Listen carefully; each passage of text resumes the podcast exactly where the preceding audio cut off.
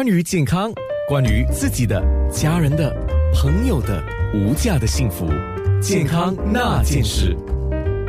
健康那件事，说到 AF 就是房颤，就是心房的颤动。对，国大心脏中心的高级顾问医师，同时也是心脏监护病房主任林顿维博士。房颤它跟心律失常是一样的吗？房颤是心律失常的其中一种，且是最常见的一种。以公共卫生的角度来看，是一个非常重要的一个问题，主要影响到的是年纪比较大的病人。所以在新加坡会是一个越来越严重的一个问题，越常见的一个问题。它是怎么增加这个中风的发病率呢？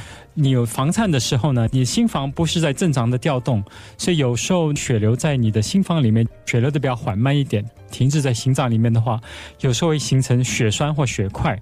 那血块一脱落的时候，如果跑到脑部里面去，它就会阻塞脑部的动脉，阻塞了动脉之后就会造成中风。因为你这个脑部缺氧的时候，它那个细胞就会死去，就是中风的病因了。A.F. 导致的中风是比非 A.F. 型的中风来的严重，嗯，是因为那个血块停留在脑部的关系啊，还是因为它的症状不明显呢？其他非 A.F. 型的中风血块通常是来自你的颈部的动脉，颈部动脉里面有斑块，所以脱落的血块比较小，不然就是你脑部的小血管里面因为长期高血压而造成的病，所以通常影响到的血管都比较小，所以中风影响的脑部也比较少。相比之下，房颤脱落的这个血块通常比较大块，因为是从你的心房里面脱出来的，所以它会影响到的脑的部位就比较多。我们都知道，A F 型的中风的病人，比如说残缺率、死亡率、住院率都比非 A F 型的中风病人还要高。总的来说是个比较严重的一个问题。可是对于我们这些普通百姓来讲，刚才我们听到你在解说的，就是从颈部的，或者是从那个心房脱落的斑块这些问题啊，我们听起来就好像好像是一样的东西，不一样的，对不对？是不一样的，到头来的后果是一样的，可是它的病源就不一样，因为病源不一样，治疗的方式也不一样。比方说，颈部动脉如果有斑块的话，我们通常给你吃一种血薄的药，我们一般都称血薄的药，是一种叫做抗血小板的药，那个比较不一样。一般的抗血小板的药，大家最熟悉的就是 aspirin、clopidogrel 这一类的。可是房颤需要吃一个比较强的血薄的药，叫做抗凝药。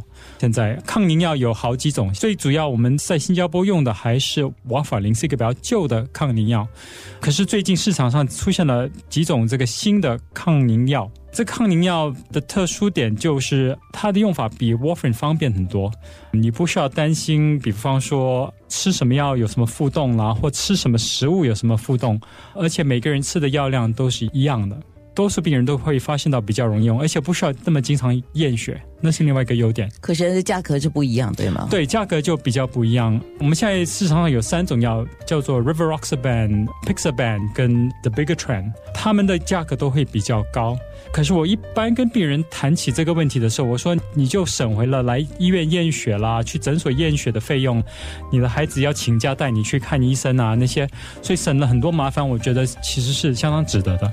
说到这个新药，我估计你要跟你的医生去多了解，或者是跟你的不要讲专科，你讲家庭医生或者药剂师去多了解一点呢。那等一下我们还会继续多说一点。我在网络上找到一些有关房颤的中文资料，哇，我也是消化了一轮，有一些重点的理解吧。你可以到我的 facebook.com/slash anna health a n n a dash h e a l t h 健康那件事的页面去看，主要是一些重点的说明。健康康那件事。